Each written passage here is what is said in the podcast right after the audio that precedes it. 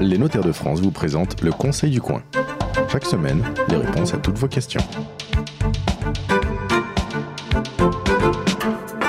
Bienvenue sur la radio du Conseil du Coin. Un million de transactions immobilières ont été enregistrées en France en 2017. C'est un chiffre record, hein, vraiment une année exceptionnelle. Plus 15% de transactions d'une année sur l'autre. Et dans le lot, plus de la moitié des acheteurs étaient des primo-accédants. Là aussi, euh, le marché de l'immobilier avec les primo-accédants se porte bien. Alors pendant des années, eh bien, on a dit que les primo-accédants étaient un peu exclus du, marché parce que tout était trop cher. Euh, notamment, eh bien, évidemment, c'est euh, le dispositif du prêt à taux zéro et d'autres dispositifs d'aide spécifiquement dédiés aux, primo-accédants qui ont permis de redynamiser ce secteur en particulier. Le problème, c'est que, eh bien, qui dit primo primo-accédant dit parfois, allez, méconnaissance, naïveté, le risque faut être clair, de tomber dans certains pièges. Et donc aujourd'hui, dans le Conseil du coin, nous allons évoquer pour vous spécialement les points essentiels à euh, cocher, si je peux dire, lors de votre premier achat immobilier. Pour en parler, je suis avec Anne Raban, clerc de notaire à Paris. Bonjour. Bonjour. Et Jean-Baptiste Bullet, notaire à Cheville, la rue. Bonjour. Bonjour. Bon, tous les deux, vous travaillez sur une zone qu'on dit euh, tendue. Hein, c'est la zone la plus tendue de France avec quelques stations balnéaires, où le montant moyen des transactions, c'est quoi le montant euh, moyen des transactions dans vos cabinets respectifs, dans vos études non, mais on est sur 200, ça, 300, ça chiffre en plusieurs centaines de milliers d'euros. On n'est pas en train de parler de. de, 10 000 euros. Voilà, ou ni de, de, petits appartements ou de studios à 10 000, 20 000, 50 000 euros. Ça n'existe plus. Ouais. Si, si, à, à Kérégut. Euh, à Kérégut, oui, mais. À, Paris. À Paris dans, non. dans les Pyrénées, euh, si, si, ça doit exister. Oui, mais pas à Paris. Euh, donc des montants conséquents et euh, effectivement quand on s'engage sur un projet immobilier euh, qui se chiffre en centaines de milliers d'euros, eh bien on peut faire des erreurs, on peut commettre des bourdes et on peut être mal conseillé ou ne pas avoir demandé les bons conseils. Alors qu'est-ce qu'on dirait à ces gens qui vont acheter dans les prochains mois un bien immobilier pour la première fois? Bah, Moi je dirais tout d'abord la, toute première question à se poser c'est est-ce que c'est opportun d'acheter? Est-ce que c'est opportun de, passer euh, l'accession à la propriété ou de rester locataire? Parce que quand on regarde, quand on fait un calcul très simple, euh, si c'est pour juste quelques années après redéménager, quand on additionne les frais de notaire, les frais bancaires, les intérêts de l'emprunt, les frais d'agence, la taxe foncière, des fois ce sont des opérations, quand on cumule ça, si c'est pour partir dans quelques années parce que la famille va s'agrandir par exemple, euh, qui bah, sont peut-être on prend le pas... Primo-accédant, jeune couple, voilà. qui n'a pas d'enfant et qui achète le F2, quoi, le F2, le F3, et vous leur dites, attendez, euh, vous avez l'intention d'avoir des enfants? Oui, euh, donc il va falloir vendre dans 3, 4, 5 ans. Exactement. Ça va pas passer. Posez-vous la, question par rapport aux mensualités euh, que vous avez mm. choisies, par rapport à la durée oui, de Oui, mais on nous a dit qu'acheter c'était super bien, et puis on va faire une plus-value, et c'est notre résidence principale, et on va être exonéré. En fait, vous dites, peut-être pas aussi simple. Pas aussi simple, il y a les charges mhm, aussi. ouais. Il y a les charges. Il faut voir euh, mhm. les dépenses liées. Euh, si on achète dans un appartement, un appartement dans une copropriété mhm. petite où il n'y a pas de jardin, il n'y a pas, pour ainsi dire, pas de charge. Grosse copropriété, euh, plein de jardins, plein d'entretien. Des charges. Oui, mais ça, tout le monde regarde aujourd'hui le coût de l'emprunt et le coût des charges. Surtout. Là, je parle des charges de copropriété. J'entends bien les charges mais de les gens les regardent. On, on donne l'information, mais au moment où on choisit le bien, on ne regarde pas. Le le banquier, il dit pas ah, c'est combien les charges du bien que vous allez acheter, non On le met dans les, tableaux de simulation Non. Hein? Les charges, elles ne rentrent pas dans le tableau de simulation. D'accord. oui, parce que c'est considéré comme une dépense courante, en fait. Voilà. Et donc, euh, des charges à 500 euros par mois, même si y a le bah, chauffage euh, et l'eau chaude sanitaire dedans, c'est cher. C'est cher. Bah, faut, faut, faut, assumer. D'accord. Euh, quoi d'autre pour notre jeune couple, par exemple, qui va acheter son premier bien immobilier? Eh bien, euh, je pense que euh, donc on a parlé effectivement de, du, bien euh, qu'on allait acheter en lui-même. Si c'est qu'est-ce qu'il est adapté, à, la durée, adapté à, la durée Comme notre ami Yann, est-ce qu'il va y avoir une accession sur une maison individuelle ou si dans une copropriété, dans un lotissement, parce que les régimes sont différents. Et puis il va falloir. je pense que les auditeurs trouveront énormément de, de renseignements divers et variés sur comment ça va se dérouler, sur Mmh. les questions de financement, euh, par exemple. Mais en revanche, euh, on constate souvent dans, dans nos études que les, que les clients sont assez mal euh, informés sur la, la procédure, sur le, le déroulement euh, de leur dossier. Comment est-ce que, à partir du moment où ils se mettent d'accord avec euh, le vendeur, bon bah top là, voilà tel prix, on vend. Combien de temps ça va durer Qu'est-ce qu'il va falloir euh, fournir Qu'est-ce qu'il faut regarder Et ça, ce sont souvent des, des questions qui, qui reviennent. euh, Bon, je vais mettre Et les pieds dans le parfois, plat. oui. et parfois, ils prennent le problème à l'envers. Mhm. Ils commencent par chercher le bien sans chercher à savoir s'ils auront le financement. Alors je pense qu'il Bon, soi, d'abord. c'est pas, euh, c'est pas Si. totalement déconnant parce que pour le coup, le banquier il vous dit bah, dites-moi d'abord ce que vous allez acheter, je vous dirai Non, si mais- ça passe. Non, non, le, Voilà. le banquier peut d'ores et déjà leur donner une fourchette Hmm. de Alors, capacité de d'emprunt. capacité d'emprunt. Mhm, mhm. Au-delà de même du bien. Ça, on peut la calculer sur Internet. Il y a des simulateurs Ah, mais- qui sont assez bien ficelés. Oui, mais pour les ça. gens ne le font pas forcément. Et au moment où on leur demande les éléments pour remplir dans la promesse de vente tout ce qui concerne la condition suspensive de financement, ah bah faut qu'on aille voir le banquier, on part encore 4 jours. Bon, je vais mettre les pieds dans le plat, mais euh, à plusieurs reprises dans, cette émission, euh, des notaires de vos confrères ont dit euh, lors de l'émission Ah bah oui, mais mariez-vous.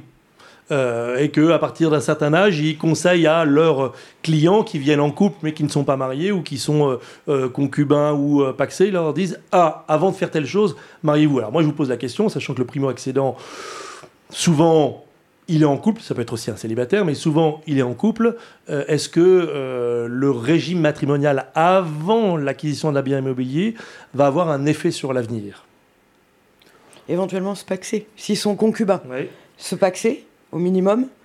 Mais sans ça, le bien, de toute façon, le bien restera en indivision. Tant Mhm. qu'ils seront pas mariés, le bien Est-ce que ça change d'être euh, concubin notoire ou d'être paxé Bah, c'est s'il y a un incident de la vie qui fait que le l'un des deux membres de l'indivision décède, le deuxième, il a pratiquement rien pour lui. Ah oui, alors attendez, on, Là, on a- euh, je rappelle que selon les dernières statistiques de l'INSEE, en 2017, 6 enfants sur 10 sont nés hors mariage. Parle- Donc c'est presque la généralité. Non, mais, Ah, mais je parle pas des dis- enfants là, moi je parle de je la bien. protection du Mais survivant. 6 enfants sur ça. 10 sont nés hors mariage. Ça veut dire que l'immense majorité des couples dans notre pays, aujourd'hui, n'est pas marié et le Pax est, assez marginal. Donc aujourd'hui, un couple qui a l'intention d'acheter, Au moins il a- il, a, euh, une, il y a une forte présomption, un fort risque, une forte hypothèse qu'il ne soit rien aux yeux de la loi. Bah, au moins Alors, paxer. Donc Justement, qu'est-ce qui se passe quand on est en couple sans être marié, qu'on achète un bien immobilier ensemble? Il y en a Bah, un des deux qui va se... C'est-à-dire que euh, à partir du moment où on est dans une indivision sans qu'il y ait Mm. euh, de PAC, sans qu'il y ait de, de régime matrimonial ni rien, euh, la problématique c'est qu'une fois qu'il y en a un qui décède, bah, on- sa part à lui va revenir à ses héritiers à lui. Il faut savoir que pas le partenaire de Pax n'est pas héritier. Il n'y a pas euh, d'héritier, il y a toujours des héritiers. N'est Ah, pas les héritier. héritiers de second rang qui seraient Ah des bah, frères, il sœurs, les il y a toujours des Bah, Il y a héritiers. toujours des héritiers. Donc En Au revanche, pire, c'est Il l'État. faut protéger Ouais. son concubin avec qui on achète, avec euh, le combo qu'on conseille de manière classique, c'est Pax plus testament. On va faire un Pax qui va permettre d'exonérer de droits de succession. Alors que sans, Le sans partenaire, Pax et sans C'est- testament, c'est un inconnu. On 60, se retrouve avec quelqu'un, c'est soi- 60, qui- je crois. on se, re- ouais, on se retrouve avec quelqu'un, euh, un cousin Un cousin. qu'on on n'avait jamais vu qu'on a- voilà. Et qui devient copropriétaire du bien euh, et qui va vous dire bah, j'en veux pas de son- ton bien, qui va le mettre en vente, forcé. Au bout de deux ans, en saisissant le juge euh, de l'expro, oui, Nul n'est censé rester dans Oui, dans l'indivision. la division nul et 115. tenu. Et donc on se retrouve avec quelqu'un qui va forcer la vente du bien dans lequel on était Ouais, avec euh, sa compagne. Et en plus, à lui devoir, euh, à devoir lui payer euh, une somme euh, si on veut rester dans le bien malgré tout. C'est ça, donc Bah, l'avantage la d'avoir des, ouais. des testaments euh, qui vont dire voilà, en cas de décès, pour, on peut dire Mm. spécifiquement ce bien-là, je veux que ma part revienne à Mm. mon concubin. Et on adjoint à ça un Pax. Sauf que là, il y a une fiscalité malgré tout en cas Il y a de une fiscalité, mais grâce au Pax, le conjoint, le, le- concubin euh, paxé, le partenaire Bah, de Pax, ça paxé, oui. est exonéré de. Donc, en gros, de de on résume. Vous êtes en couple, vous n'êtes pas marié, vous n'êtes pas paxé, vous allez acheter un bien immobilier ensemble. danger. Alerte rouge. S'il se passe quoi que ce soit pour l'un des deux, ça va faire le bazar pour l'autre. D'accord. Euh, on achète en couple, on n'est pas marié, on n'est pas paxé. Le notaire a tiré la manche, mais on n'a rien fait de particulier euh, pour euh, changer la situation. Et puis, bah, le couple part en fumée. On se retrouve à deux, à divisaire d'un bien euh, qu'il va falloir aussi vendre pour sortir ses billes. On est réputé l'avoir acheté ensemble avec les deux salaires, les deux re- revenus. Ou pas, Ça s'il dépend. y en a un qui n'a pas de revenu. Bah, il faut. euh, On l'a acheté ensemble Alors, à Il 50-50 faut voir déjà Il a- les proportions qui auraient pu être indiquées dans Ouais. l'acte. Si c'est 50-50. C'est quelque chose qui est très important et moi personnellement c'est quelque chose sur lequel j'insiste auprès de mes clients, c'est ces fameuses quotités d'acquisition. D'accord. Il faut voir qu'à partir du moment où euh, il y a un écart de revenus entre les Ouais. deux acquéreurs, les deux euh, concubins, euh, souvent on va être tenté de dire non mais de toute façon on est un couple, on est euh, On met ensemble, 50-50. on met 50-50, on se prend pas la tête et puis de toute manière moi je vais éventuellement bouger. Mm. Je pense qu'il faut vraiment faire attention à ça parce que c'est c'est un peu une politique de double peine en fait. À partir du moment où on met 50-50 dans l'acte et euh, que Enfin, c'est un finalement message qu'on envoie à l'autre. Celui qui gagne le plus envoie le message à l'autre. euh, tout à fait euh, je Mais compte pas. c'est un véritable danger et je pense que c'est un problème qu'il faut voir en amont et moi j'insiste là-dessus, il faut que vous en parliez entre vous avant plutôt qu'après. Parce que mettons si finalement il y a 75-25 dans les remboursements effectifs des crédits mais que dans l'acte il y a marqué 50-50, déjà tous les mois on a un des deux qui paye 25% en plus. Mais le jour où il y a une séparation, il y en a un qui, des deux qui va partir euh, évidemment du bien, l'autre va très probablement reprendre sa part, bah, c'est double peine, c'est-à-dire qu'il va devoir racheter euh, la Et il part. peut pas dire, de non, il est marqué 50-50 dans la dans l'acte, mais en mais, réalité, les flux. euh, j'ai il dit, peut. euh, Il peut, mais ça risque d'être taxé comme un partage. Ça va être compliqué. À partir de l'instant où on ne respecte pas les proportions d'acquisition de l'acte, Mm. on peut toujours rééquilibrer à partir de l'instant où il nous amène les preuves. Mais il y a des risques de requalification en partage, il y a des risques de, requalification en donation déguisée. Enfin, c'est de la porte ouverte à plein de. Et puis les gens peuvent ne plus s'entendre du tout. Oui, c'est ça. euh, Euh, c'est euh, ouais. Donc il y en a un qui reste arc-bouté sur le 50-50 Oui, et Et l'autre qui qui dit dit, bah, bah non, ouais. j'ai payé euh, et là ça va- 75 et euh, je voudrais bien récupérer Souvent, les les- c'est vrai que les, les crédits peuvent être prélevés sur des comptes communs. bien sûr. Il faut aller prouver euh, l'alimentation des euh, Mhm. comptes joints, je veux On dire, plutôt pas, hein. communs. Mm. C'est compliqué, c'est très compliqué. Donc, vaut mieux prévoir en amont ce genre de problématiques sur les quotités d'acquisition. ouais, tout à fait. Euh, autre point essentiel du, du- de l'achat immobilier, bah, évidemment, on, on va emprunter, enfin, évidemment, pas toujours, mais on emprunte et euh, au moment de l'emprunt, eh bien, la banque vous dit bon, alors vous allez prendre telle assurance, telle assurance, machin, etc. Donc, qui dit pri- primo-accédant, premier achat immobilier. D'ailleurs, petite distinction, il y a primo-accédant et premier achat immobilier, c'est deux choses différentes. Le premier achat immobilier, c'est vraiment le premier achat immobilier. Le primo-accédant, euh, C'est celui qui achète pour sa résidence, sa résidence principale pour la première fois.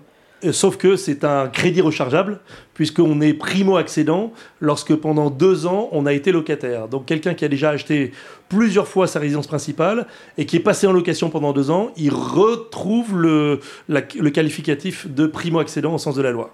C'est la définition pour le PTZ et tout un tas d'autres dispositifs. Il faut simplement avoir été locataire pendant les deux ans qui précèdent l'acquisition immobilière, locataire de sa résidence principale. Point très important, donc vous voyez la distinction entre, là on est en train plutôt de parler à ceux qui font leur vrai premier achat immobilier, et non pas des primo-accédants qui pourraient déjà avoir eu euh, une, euh, une expérience immobilière dans le passé. Euh, revenons sur mes banques qui proposent donc tout un tas d'assurances optionnelles. Euh, quid des assurances euh, perte d'emploi, euh, maladie, enfin maladie ça c'est l'assurance standard, mais les assurances optionnelles qui ne sont pas celles euh, prévues par la loi, qu'est-ce que vous conseilleriez? Alors, bah, c'est- c'est vrai qu'il y a tout un corpus euh, d'assurance et de protection divers et variés qui Mhm. peuvent être proposés par l'organisme financier pour à accompagner et se couvrir au niveau de l'emprunt. Concernant la perte d'emploi, c'est une assurance qui est un peu spécifique parce que de mémoire, il y a deux, il y a deux délais importants qui peuvent vraiment allonger euh, euh, L'exercice de la- l'exercice de la- de cette euh, faculté de- en cas de perte d'emploi de rembourser le crédit, notamment le délai de carence, qui est un Mhm. délai, c'est plusieurs mois qui vont s'écouler à partir C'est du moment où on mois. souscrit ouais. le prêt. On dit, ben, en, en gros, certes, si vous perdez votre emploi, vous êtes couvert, mais euh, bon, il ne faut pas perdre votre emploi dans les, dans les six mois, dans les huit mois Mhm. qui viennent. Mhm. Il y a ça, et puis il y a aussi un autre délai C'est pour, est- euh, pour euh, se prémunir de la, bah, de la celui mauvaise va- intention de Bah celui qui savait qu'il allait perdre son emploi. Certes, mais il faut savoir que les conditions de mémoire d'octroi de ces assurances sont quand même assez drastiques, et c'est Mhm. vrai que derrière, euh, il y a ces petites, euh, ces petites lignes sur lesquelles il faut être bien vigilant. Et puis il y a aussi le, la franchise qui dit, bah, certes, nous allons euh, vous euh, succéder dans le remboursement de l'emprunt, mais euh, non, au bout de 3 mois, 4 Mhm. mois, 8 Et mois. parfois, ça ne prend en charge que 50% de l'emprunt ou Ah bah. 75% et pas 100%. On c'est considère que vous pouvez tout continuer à, en payer une partie. c'est vraiment Mhm. des, des points sur lesquels il faut être assez vigilant, bien lire les, les petites lignes. Je pense pas de- d'expérience, mais bon, je, je reste quand même assez jeune dans la, dans la profession. Je pense pas avoir déjà vu euh, des, de ces assurances rentrer en œuvre euh, effectivement. Ah oui, les gens qui donc on, on la mais en fait voilà. c'est une assurance qui qui va quasiment jamais servir. Qu'est-ce que vous voyez comme autre point Anna Raban à, à, dire, chose à dire à, à, un couple ou même, allez, prenons le, le cas qu'on a peu évoqué, le, le, célibataire qui veut acheter pour la première fois un bien immobilier, allez, un studio, un petit appartement. Quels sont les autres conseils que vous lui donneriez D'avoir un coup de cœur sur le bien qu'il veut acheter pour ah, pas être déçu. De... Ouais. ouais. non mais ouais. ça fait partie. Un achat, ça se fait sur un coup de cœur. Mm -hmm. On a vu l'aspect financier d'abord. Est-ce que vous êtes bien sûr que c'est, est-ce que est-ce que ça va contribuer à votre projet après Si vous vous mariez, enfin vous, si vous vous mettez en couple, est-ce que vous allez rester dedans? Est-ce que vous allez pouvoir faire de l'investissement locatif par rapport au financement obtenu ou pas? Mm -hmm. Bon, précisons un, autre point, euh, ça c'est mon côté journaliste économique qui, euh, qui euh, prend le dessus. Euh, dans les pays d'Europe où euh, l'emploi, euh, le taux d'emploi est le plus élevé, ce sont aussi les pays où le nombre de propriétaires est le plus faible. L'Allemagne, qui est proche du plein emploi, seuls 47% des Allemands sont propriétaires, parce que évidemment, eh bien, le fait de détenir sa résidence principale, cela nuit à la mobilité professionnelle. Donc, un des points qu'il faut regarder, c'est est-ce que je risque d'être muté ou de changer de job mmh. dans les prochaines années, puisque je suis au début de ma carrière. Et donc, bah, le fait de détenir un bien immobilier va me rendre moins mobile. Voilà, un des points que l'on peut conseiller de regarder à, ceux qui, nous écoutent. Un dernier conseil, peut-être éventuellement Jean-Baptiste Bullet, après on va passer aux questions. J'en ai pas beaucoup hein, en même temps.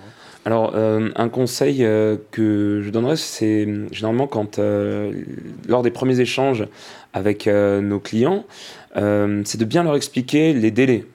Euh, quels sont les ah oui. délais, quels vont être les délais à partir du moment où ils se mettent d'accord jusqu'à euh, la signature finale, parce mmh. que des fois ce sont des délais qui peuvent être assez longs et souvent de plus en plus aujourd'hui on a signé en agence euh, voilà. un compromis de vente donc qui ne passe pas devant un notaire. Euh, c'est un acte qui a quand même une valeur juridique ah, qui, qui très oblige. Important, très, très important. Donc là, on n'a pas eu contact avec un notaire, on va le, le, lui parler après. On a ce compromis de, de vente, j'allais dire, dans la poche.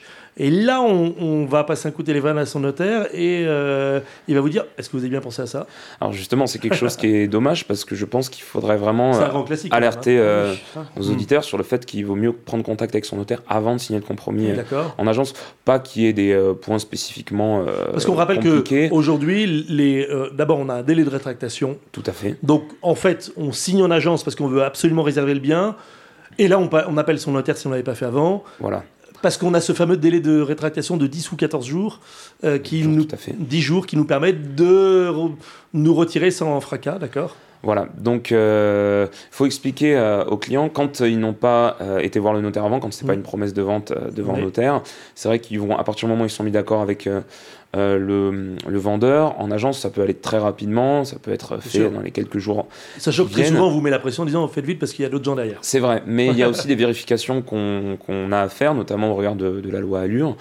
Et c'est vrai que par rapport au délai, ah bah, par exemple, si on est en copropriété, il y a tout un tas de documents qu'il va falloir remettre euh, à l'acquéreur. Oui, mais ça, c'est dans la période d'instruction de, de, de ah la vente définitive. Ah c'est avant la signature de, avant, la Normalement, ça doit être remis au plus tard le jour de la signature de l'avant-contrat. Mais quand on voit qu'il y a des règlements de copropriété... Qui manquent.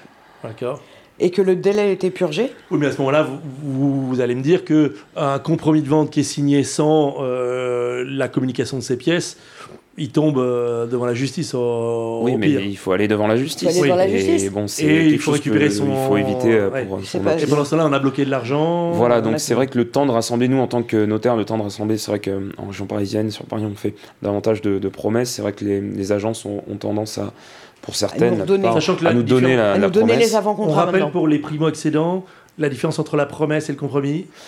Oh, il y en a, il y en a peu juridiquement. Ça va être plutôt une promesse de vente. Donc c'est euh, une personne si, qui, y en a une qui engage promet à vendre, alors qu'on a plus un caractère synagmatique sur le compromis. C'est pas tellement euh, la différence juridique qui va euh, être importante pour les pour les primo accédants. Euh, ça va être plutôt l'interlocuteur qu'ils vont avoir et les, et les délais. C'est vrai qu'un un agent immobilier euh, va, lui, son, son rôle, c'est de mettre en, en, en, contact, en relation, un acquéreur et un vendeur. Mmh.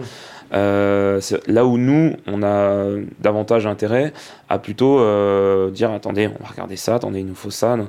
C'est vrai qu'on a souvent le mauvais rôle parce qu'on est assez pointilleux, assez tatillon en disant il manque oui, ça. D'ailleurs, euh, souvent, les, les, notaires sont très chargés par les agents immobiliers en disant Ah, oui, la vente, euh, elle se fera quand elle pourra parce que les notaires euh, prennent tout leur temps. Et parfois, Oui, mais- raison. Si vous prenez les- un exemple euh, d'une vente à Paris, Tour Helsinki, où vous avez 8 pages de modificatifs de règlement de copropriété qui ne serviront strictement à rien à l'acquéreur, mais il faut les lui remettre tous, il faut le temps matériel de les récupérer. Et en plus, là, ça coûte de l'argent. Et le vendeur, il veut pas payer. Parce que c'est le vendeur qui Ah, c'est le vendeur qui doit payer, payer les, qui tous doit les frais de payer tous les frais. Non, Mm. pas les frais de constitution. Tous les frais liés à la copropriété. C'est vrai que hum, quand je, euh, j'explique aux, clients du premier coup de téléphone euh, comment est-ce que ça va se dérouler, je leur explique qu'il va y avoir à peu près un délai de 2 à 3 semaines le temps de signer la promesse, si ce n'a pas été fait euh, par Mmh. compromis d'agence. Ensuite, bah, il, va y avoir, il va y avoir ce délai de rétractation euh, de 10 jours dans lequel ils vont ou on va faire une remise en main propre à l'issue du rendez-vous ou envoyer un recommandé euh, qu'ils vont recevoir chez eux, donc à compter du premier Là, jour. définitif. Après la première présentation du Ouais. facteur chez eux, ils ont 10 jours pour se rétracter, euh, on leur rembourse. Euh, Sans discuter la voilà, somme, ouais. Sans discuter, etc. Ensuite, il va y avoir le temps d'instruction du dossier. Et concomitamment, eux vont se retourner vers euh, leur euh, banquier, leur courtier pour voir leur financement. Donc le temps que l'offre soit éditée, ça va prendre euh, un mois, ça va prendre deux mois, euh, selon le stade auquel ils en étaient avant de signer la promesse par rapport à leur financement. Mais d'un autre côté, nous, on a très souvent une purge à faire, c'est du droit de préemption, par exemple de la collectivité, de la, de la municipalité. On va proposer euh, à la mairie, mettons, euh, d'acheter le bien en leur lieu et place, aux mêmes conditions, ce à quoi euh, la mairie va répondre oui, ou la plupart du temps la mairie va répondre non, ça m'intéresse pas. Mais ça, c'est un délai qui peut s'allonger, ça peut aller jusqu'à deux mois. La mairie peut utiliser ces deux mois pour euh, ne pas répondre, donc on attend les deux Donc, mois de En gros, tacite. ce que vous êtes en train de dire, à un primo-excédent, vous lui dites attention, euh, les délais, c'est pas que euh, Voilà. pour vous embêter, ces délais, ils correspondent vraiment à quelque chose. Ah Et euh, ne les négligez pas et ne vous mettez pas en situation difficile. C'est ça, on est sur du 3, sur du 4 mois. euh, On rappelle que moyenne. euh, aujourd'hui la loi a changé pour euh, un locataire. Avant, il fallait signifier euh, deux mois avant euh, son déménagement, euh, son intention de déménager. Aujourd'hui, on n'est plus sur un délai de deux mois, mais on est sur- un délai de un mois. hein. Donc, euh, on peut prendre son temps pour, euh, pour signaler au propriétaire qu'on va, qu'on va Alors, quitter Tout à l'appartement. fait, pour le, Mm. pour le préavis. Euh, mais ça compte parce que euh, souvent dans les affaires immobilières, euh, il y a des gens qui avaient donné leur, préavis trop tôt. exactement. Et donc ils se retrouvent plantés, ils ont donné leur, leur préavis comme ils comptaient avec le délai de deux mois. Euh, bon, bah, ils se disent, ok, la vente, elle, vraiment, elle va vraiment se faire à ce, à ce moment-là. Et en fait, ça dérape de quelques jours, il qu'elle ait la vente de 10 jours, et ils se retrouvent techniquement à la rue, ou alors à demander à leur propriétaire de pouvoir rester 10 jours Voilà, de plus. exactement. Ce qui est compliqué parce qu'ils ont déjà trouvé un nouveau locataire. Exactement. Donc, ok, on n'est plus obligé de se précipiter pour donner son préavis. Souvent, moi, c'est une question que je pose systématiquement, c'est si jamais euh, il y a un retard de deux semaines, trois semaines dans C'est la grave vente, ou pas ce qui arrive, qu'est-ce que vous faites? Est-ce que vous êtes à la rue? Est-ce que ça vaut pas le coup de perdre, entre guillemets, euh, même un mois de loyer? Ouais. Euh, Est-ce que vous avez une euh, solution d'hébergement familial? Puis il y a les meubles, euh, il y a des tas de questions qui se posent. Je les alerte vraiment sur les délais et sur... C'est un grand classique quand même de la date qui, de- de- qui change au fur et à mesure de l'avancée de, de- de l'instruction du dossier. Donc on se, on, se dit pas que la date qui nous a été donnée une première fois lors de- du compromis est la date définitive de signature des C'est vrai que le premier Mm. réflexe humain des, lors du premier achat immobilier, quand on a la- le compromis, Mm. la promesse en, en main, c'est de se dire bah, la date de signature, ça va être la date euh, butoir qui est marquée euh, Mm. dedans. Donc je comprends pas. On avait dit euh, que c'était le 30 novembre. Mm. Et non, pas du tout. Ça va être éventuellement avant ou ça peut être après. Dans ce cas-là, il faut euh, bien faire signer un avenant euh, qui prorogera éventuellement la condition Cette date est contraignante pour qui? Pour le vendeur ou pour l'acheteur? Bah, c'est une date qui est contraignante euh, pour tout le monde parce que euh, à partir du moment où on a une condition suspensive d'obtention du financement Mm. euh, qui n'est pas respectée, le vendeur a le droit de dire bah, attendez, euh, il devait avoir son prêt Mm. avant le 15 mars, là on est Non mais le le- 31. le- à la limite, le vendeur, lui, il est obligé de tenir cette date, coûte que coûte. Euh, Ah bah, il est engagé. Il est engagé. Il est engagé, il ne peut pas proposer à la vente à quelqu'un d'autre ce bien à partir du moment Non, bien où sûr. lui- Mais si dans les actes il y avait marqué 30 novembre et que pour plein de raisons, par exemple le, le bien il l'occupe, il essaie de décaler cette date, en fait on peut lui tordre le bras en disant non non c'est 30 novembre, c'est 30 novembre. Ah, Ça dépend du pourquoi. Ouais. Ah oui. Ah, ouais, c'est- en fait, c'est une négociation. Je sais bien. À partir de l'instant euh, où l'acquéreur- le futur acquéreur et le vendeur seront d'accord pour tout décaler, nous, on Bien fait sûr. un avenant, on entérine. Mm.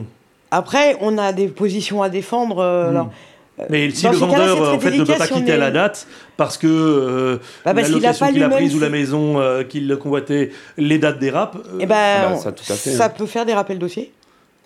Après, peut faire des rappels si, si ou- le vendeur ne veut pas venir signer, effectivement, bah, on peut pas non plus euh, le forcer tant que la date butoir n'est n'est pas arrivée.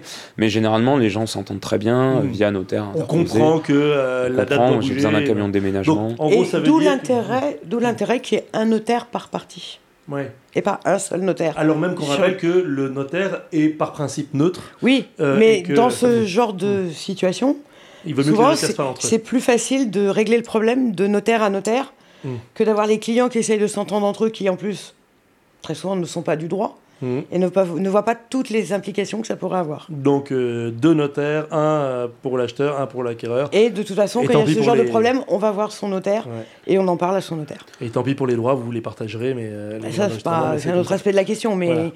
Et euh, un point également euh, qu'on Et on va conclure après. devrait, sur lequel il faut être vigilant, c'est euh, par rapport à tout ce qui est diagnostic. Il faut savoir que quand on va euh, acheter un bien, ce bien va être accompagné de tout un tas de diagnostics. Alors ça peut concerner l'électricité, le Mm. gaz, l'amiante, les termites.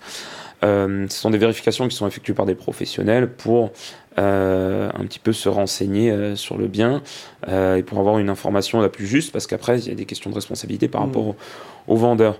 Et, euh, Sachant que le nombre de diagnostics et l'intensité de ces diagnostics a encore évolué au cours des des derniers mois, euh, de par la loi. Ils sont encore plus exigeants et on Et c'est pas diagnosti- et c'est pas fini. Ils diagnostiquent de nouvelles choses euh, au niveau électricité, gaz et autres. D'accord oui. Il y a des points euh, sur lesquels euh, il faut euh, être assez vigilant. Donc quand il va y avoir par exemple des anomalies sur un diagnostic euh, électrique parce que les normes ont évolué et qu'il y a Mm. telle douille euh, au plafond, le risque est minime. En revanche, quand il s'agit de, quand il s'agit de, peinture au, au plomb sur des volets et qu'on a des enfants en bas âge qui vont peut-être venir gratter et on ne sait pas où est-ce qu'ils vont euh, mettre leur langue, ça, ça peut être problématique. Quand il va y avoir... euh, À Paris, ça sort à peu près tout le temps dans le diagnostic, mais bon. voilà. Mhm. Quand il va y avoir un mesurage loi Carrez, donc on appelle ça un mesurage spécifique euh, en copropriété, un diagnostic qui va mesurer les hauteurs notamment euh, Mhm. sous plafond de plus d'un mètre 80 ou dans certaines pièces.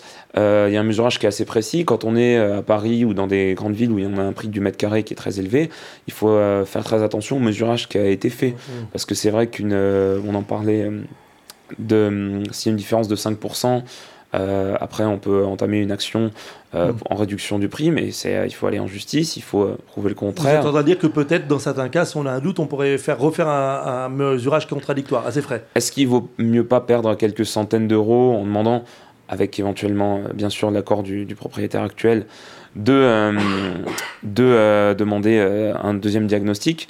Il faut savoir que bon, 5% sur un, sur un 30 mètres carrés, ça fait, ça fait un, un mètre carré et demi. On y arrive vite. Donc, euh, c'est des questions qui reviennent euh, très souvent. À Paris, c'est euh, 15 000 euros. sur, voilà, sur le mesurage. Donc, euh, il vaut mieux voir en amont euh, cette problématique de mesurage euh, que après entamer une action euh, dans un délai d'un an euh, après la vente. Bon, j'espère qu'on n'a pas trop stressé nos primo-accédants. hein. non, c'est sûr. Euh, on leur donnait plein de conseils euh, et euh, bah, le dernier qu'on va leur donner, c'est donc avant d'acheter, avant de signer en agence, passez un coup de téléphone à votre notaire. Si vous n'avez pas de notaire, eh bien vous pouvez prendre le notaire de famille, vous demandez à vos parents euh, euh, quel notaire ils ont et s'il peut vous conseiller. Et puis sinon, ah bah, vous êtes tous dans, dans, dans l'annuaire, j'allais dire, et on peut prendre un notaire. Petit détail, mais c'est vrai que si on n'a pas de notaire, qu'on est primo-accédance, on n'a jamais eu besoin de faire appel à un notaire. Euh, il vaut mieux prendre celui de la famille qui connaît l'histoire ou il vaut mieux prendre celui qui est au coin de la rue? Parce que si celui de la famille il est à l'autre bout de la France, ça Alors- change rien à l'autre bout de la France. Mais, mais il vous connaît. Ou il connaît vos parents. C'est vrai Voilà. que le notaire du coin a l'avantage de, De connaître son coin, lui. secteur. Voilà, Donc, il connaît, le secteur. coin, il et sait- celui de la famille, il connaît la famille. En Mais qu'est-ce qu'on achète la famille ou est-ce qu'on achète un bien? C'est la question qu'il faut. Ce sera la conclusion de Jean-Baptiste Bullet, le notaire à Chevilly-la-Rue. Et Anne Raban est avec nous également, clerc de notaire à Paris, pour nous donner tous ses conseils au premier accédant. Je vous rappelle que le Conseil du Coin, c'est tous les premiers samedis du mois dans un café, euh, bar, restaurant juste à côté de chez vous. Vous retrouverez la date, la date du prochain rendez-vous à côté de chez vous sur notre site internet. Et puis, et puis vous pouvez nous poser des questions à conseilducoin.notaire.fr.